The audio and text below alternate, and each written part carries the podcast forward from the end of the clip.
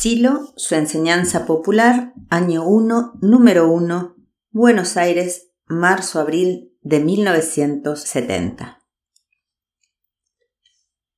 La enseñanza popular de Silo. A comienzos de 1969 surgió un fenómeno que fue interpretado y discutido en diversos tonos. Silo había hecho su aparición pública utilizando para comunicarse con el pueblo un medio directo y sencillo, la arenga. El periodismo de América acusó el impacto. Desde cadenas de TV de Estados Unidos a la prensa oral y escrita de América del Sur, casi todos los medios informativos dieron a conocer una extraña noticia. Silo arengó a la multitud cerca del monte Aconcagua. Luego se preguntaban Santón, político, Cristo o anticristo. La radiodifusión francesa indagaba sobre las consecuencias sociológicas de tal acontecimiento. Varios sacerdotes católicos comenzaron haciendo frente, pero luego optaron sagazmente por ignorar o denigrar el caso, limitándose a las guerras de bambalinas y el juego de presiones sobre sus títeres. Izquierda y derecha prefirieron no pensar, confiando en que tal exposición tendría efectos de corto alcance. Lo cierto es que a nueve meses del surgimiento de la doctrina, la palabra de silo, prohibida en muchas ocasiones, crece y se encarna en pueblos y ciudades de América sin entenderse bien cómo se está produciendo esta especie de contagio mental. Hemos dicho que Silo ha usado la arenga para comunicarse con el pueblo. La primera fue dada el 21 de enero de 1969 en Quintero, Chile. Casi todas las posteriores han sido grabadas en el momento de ser pronunciadas y se conservan en cintas magnetofónicas y en discos. Fotografías, films, publicaciones retienen los hechos y permiten el estudio de los acontecimientos producidos en torno a las arengas. Algo sobre Silo. Silo nace el 6 de enero de 1938. Mendoza, su tierra natal, limítrofe entre Argentina y Chile, está emplazada al pie de la cordillera de los Andes. Cuando cumplió seis años, se encomendó su educación a un colegio religioso y allí permaneció durante doce hasta terminar su preparación. Aparte de anécdotas contradictorias y discutidas, poco se sabe en firme desde sus 18 años hasta los 30. En algunas ocasiones se ha comentado acerca de sus viajes por tierras de América y Europa y sobre los maestros que le dieron el nombre de Silo, que quiere decir granero de trigo. En sentido bíblico, el mismo nombre parece significar Señor. Desde los 24 a los 29 años organizó la enseñanza de escuela, destinada a un reducido número de discípulos de varios países de América. El primero de enero de 1969 se retiró a la montaña a un lugar próximo a Punta de Vacas, emplazado en los alrededores de la Concagua. Allí construyó su morada de piedra. Algunos discípulos lo invitaron a que les hablara en Chile y así lo hizo, regresando a su ermita hasta que nuevas invitaciones lo sacaron de su lugar de meditación para acercarlo a quienes querían escuchar su palabra. Perseguido y encarcelado en varias ocasiones, siempre se tejió a su alrededor la calumnia, pero esas pruebas sirvieron para fortalecer su amor y ayudar a los que sufren. Los jerarcas católicos, principales instigadores y culpables de lo que hasta ahora ha sucedido y sucederá, rendirán cuenta fatalmente ante los ojos de los hombres y de la historia. El período de enseñanza interna, o escuela, ha terminado y el granero que acumuló el alimento del pueblo se abre para que los que sufren hambre sean saciados. Él, sonriente, ha dicho, El cielo está en ti mismo. Es necesario preparar el camino para que ese cielo inalcanzable descienda a la tierra de los que sufren. En sus primeros pasos públicos en Chile anunció que su palabra sería perseguida y prohibida cada vez con mayor vileza, y hemos visto que esto se ha ido cumpliendo. Por otra parte, recalcó que basta un año para hacer toda la siembra. no alcanzamos a comprender todavía cómo es posible que en un año pueda desarrollar su pensamiento público, máxime si su palabra es prohibida ya casi totalmente. Con respecto a este problema de la palabra prohibida, interesa hacer la siguiente reflexión. Los católicos dependen del Vaticano, los mormones de Estados Unidos, los protestantes de Inglaterra o de otros estados ajeno a América Latina. Todos ellos se reúnen y predican públicamente sus doctrinas, y Silo, nacido en nuestras tierras, es perseguido. Si el imperialismo religioso no está de acuerdo con el nuevo espíritu de América, que por lo menos aprenda a convivir y deje al hijo de esta tierra un lugar donde apoyar su cabeza.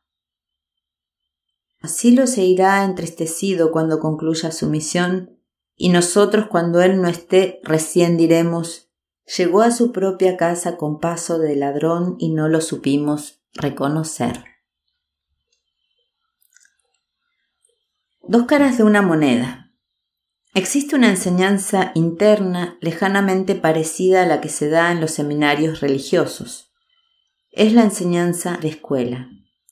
Para participar en ella se necesita un gran espíritu de sacrificio y una enorme paciencia. Se comprende que no es mucha la gente con tal vocación, por ese motivo se dan grupos de número reducido. Pero además está la enseñanza popular dada por Silo en declaraciones, entrevistas y arengas populares. De ella nos ocuparemos ahora. Los mandatos. Los puntos generales de la enseñanza pública están formulados en los mandatos que dicen Primero, no mientas. Segundo, no mates. Tercero, no robes. Cuarto, sé fiel. Quinto, logra la paz en ti y en los demás. Hay un mandato de perfección que reza así, piensa, siente y actúa en la misma dirección. Finalmente, un mandato de liberación. Purifica el deseo. La meditación lo ha explicado que todo hombre y mujer deberían meditar al finalizar cada día sobre las buenas y malas acciones realizadas en la jornada a fin de proponerse al día siguiente ser mejores y no cometer errores nuevamente. Para meditar correctamente es necesario buscar un lugar silencioso y pensar lentamente lo que se ha obrado durante el día.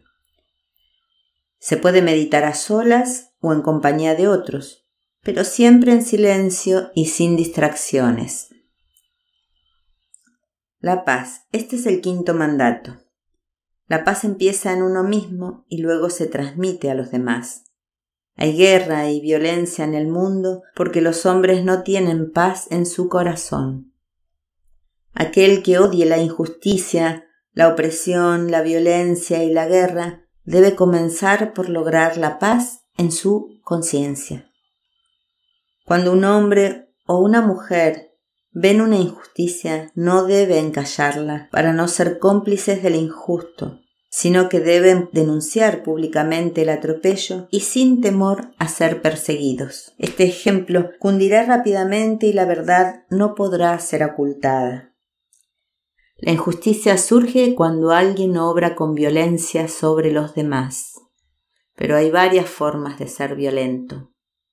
Cuando alguien roba o explota a otros, hace violencia económica. Cuando alguien persigue, insulta o difama a otro porque no es de su raza, hace violencia racial. Cuando alguien quiere imponer por la fuerza su religión a otro, o calumnia, o no le da trabajo, o expulsa de su trabajo a otro porque su religión es distinta, hace violencia religiosa. Hasta ahora se ha dicho, la obra de la justicia será la paz. Silo nos ha dicho lo contrario, la obra de la paz será la justicia. Para lograr la paz hay que empezar con uno mismo. Se lleva la paz, la tranquilidad y la alegría a la propia conciencia, cumpliendo con los mandatos, meditando cada día y buscando siempre el lado bueno de las personas y las cosas. Cristo dijo, perdona a tus enemigos. Silo enseña ahora que no basta con perdonar, sino que es necesario buscar el lado bueno del enemigo. Si otra persona, pese a todo, sigue siendo mi enemiga, ella no tiene la culpa, sino yo porque no he descubierto su parte buena. Sucede igual con las cosas feas y los hechos adversos. Si me preocupo por buscar lo bueno y lo bello en las cosas y en los hechos, no estoy en la resignación, sino en el optimismo y la alegría. Silo nos ha dicho, no te resignes, sé alegre. Resumiendo, uno logra la paz en su conciencia cuando cumple con los mandatos, cuando medita y cuando busca el lado bueno de las personas y de las cosas. El hombre y la mujer sin paz provocan la violencia y la injusticia entre los demás. La religión interior.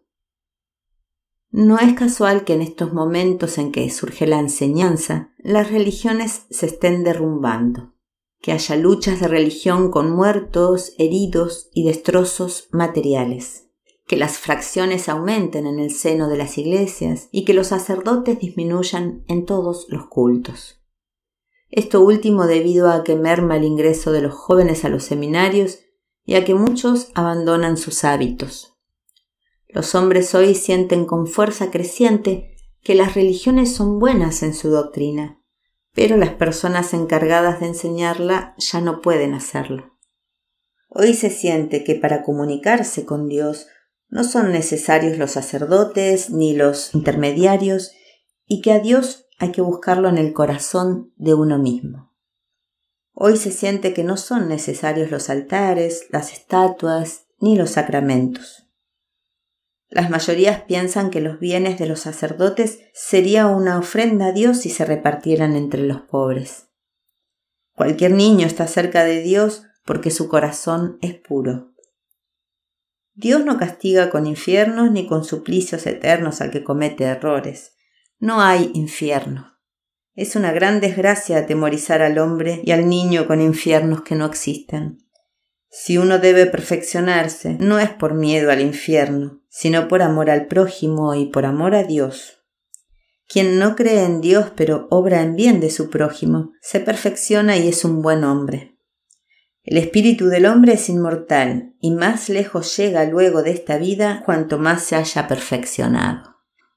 No debe creerse que Dios es una persona, sino más bien una fuerza, una inteligencia universal de la que participa el hombre cuanto más perfecto es. La curación del dolor.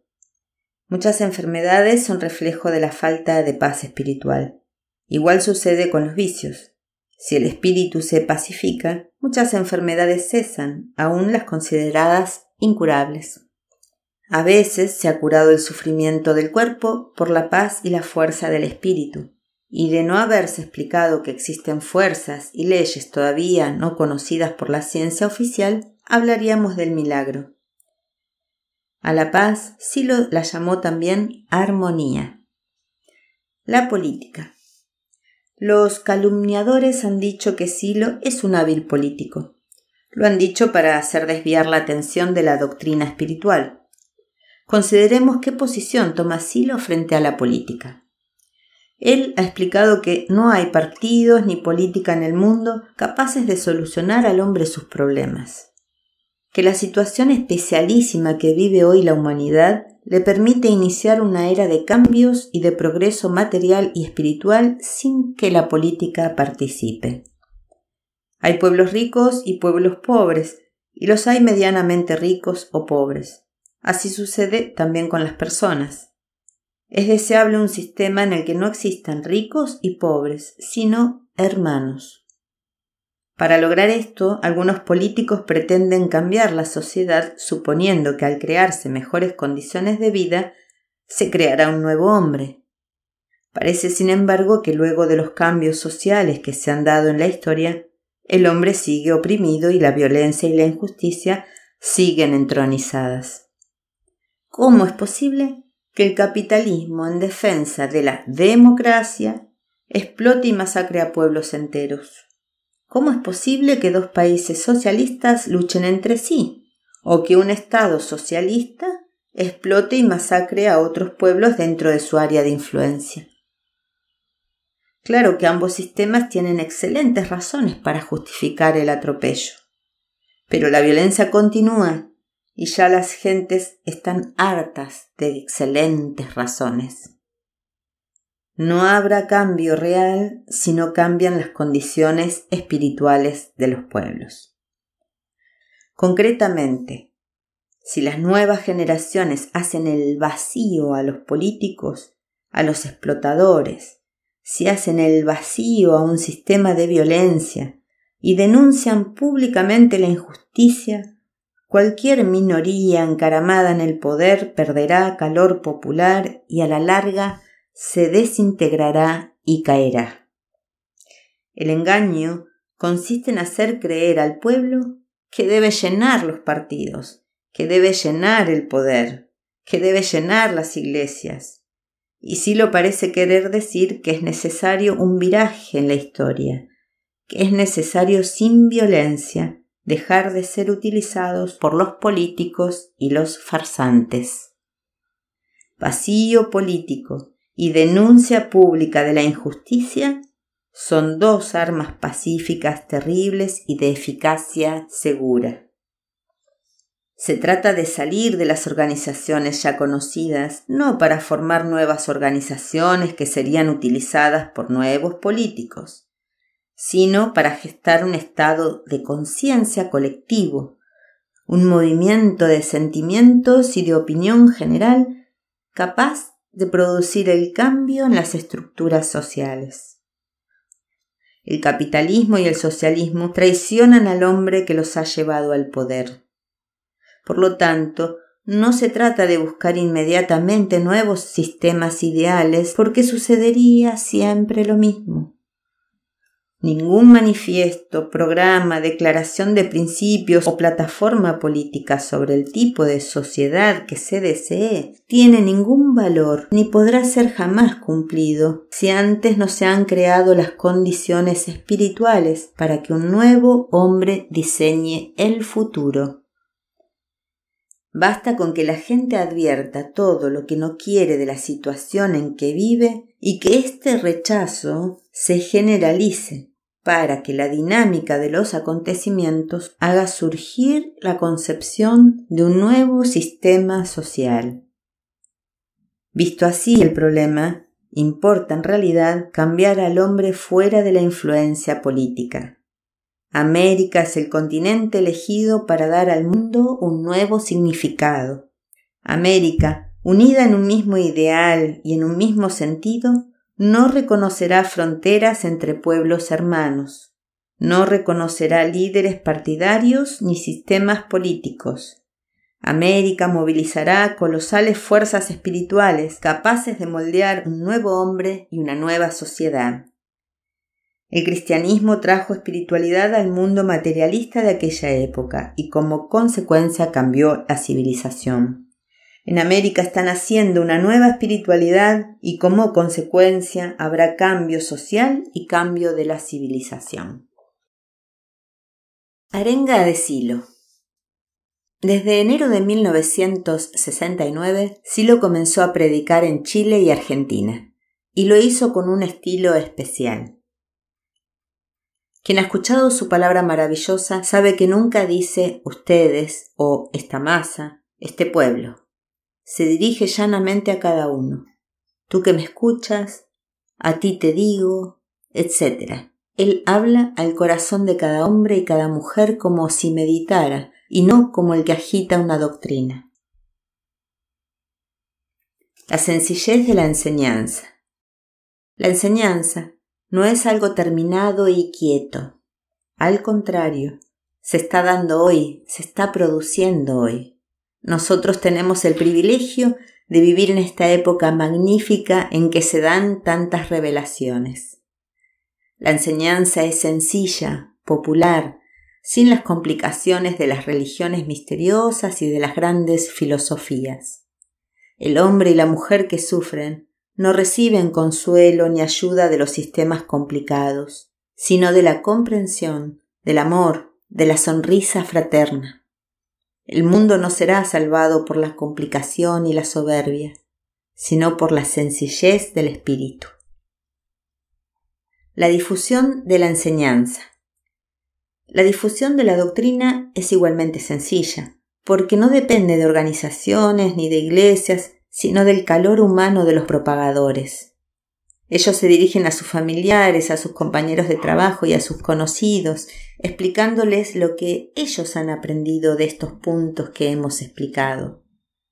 Cualquiera que propaga la doctrina lo hace porque está convencido de que está ayudando a los demás, sin afiliar a nadie, sin organizar a nadie, sin asociar a nadie.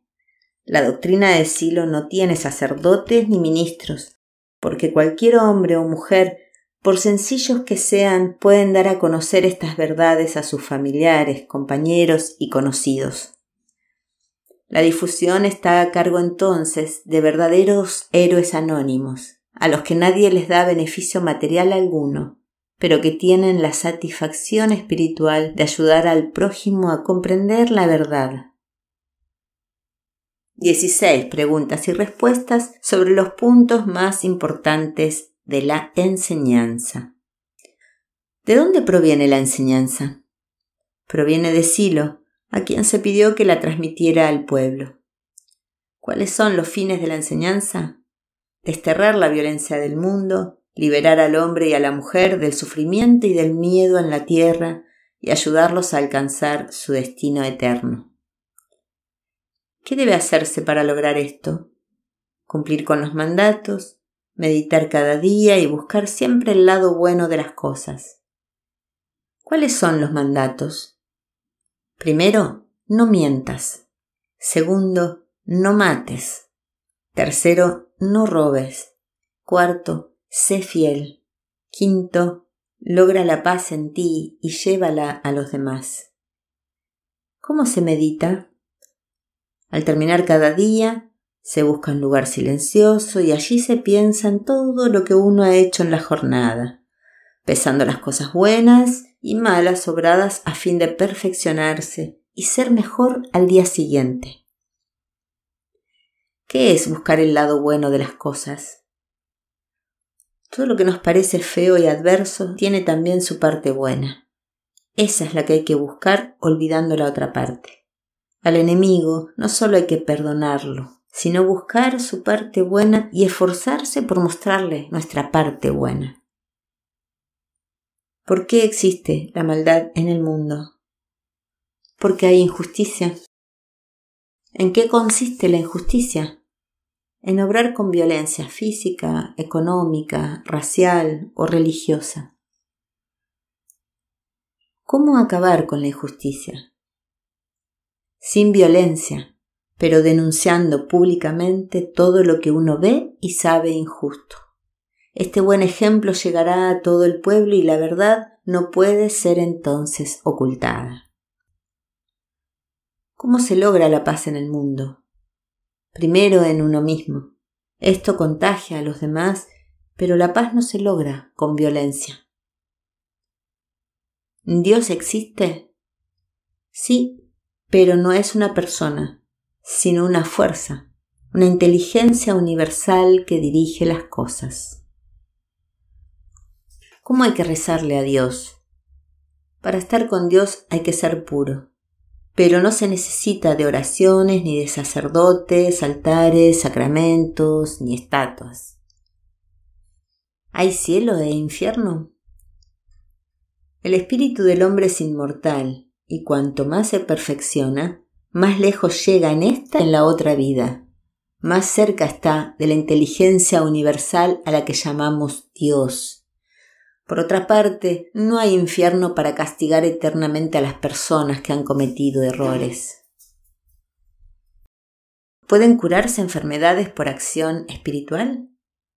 Muchas enfermedades son espirituales y se reflejan en el cuerpo. Por el espíritu y la fe, tales enfermedades pueden curarse. ¿Se debe participar en política? Todo lo contrario. Es necesario difundir el vacío político y propagar un creciente sentimiento de repudio hacia los políticos que quieren usar al pueblo para su beneficio. No participar en el juego político y denunciar públicamente la injusticia sin apelar a la violencia. La presión popular y la fuerza del espíritu pueden más que todos los políticos juntos. ¿Cómo se difunde la doctrina? Cualquier hombre o mujer que haya entendido los puntos anteriores y esté de acuerdo con ellos, tiene el deber espiritual de hacerlos conocer a sus familiares, a sus compañeros de trabajo y a sus conocidos. Nadie debe tratar de organizar ni afiliar o asociarse a otros. Basta con que difunda la doctrina a los demás. Esa es una forma noble de ayudar al prójimo haciéndole comprender la verdad. Notas, comentarios al pie de página. ¿Por qué no tener en cuenta las siguientes coincidencias? 1938 es el año en que la gran era de Pisces termina y comienza la de Acuario. Mendoza a 33 grados latitud sur, como Belén a 33 grados latitud norte, está consagrada al sol y al vino.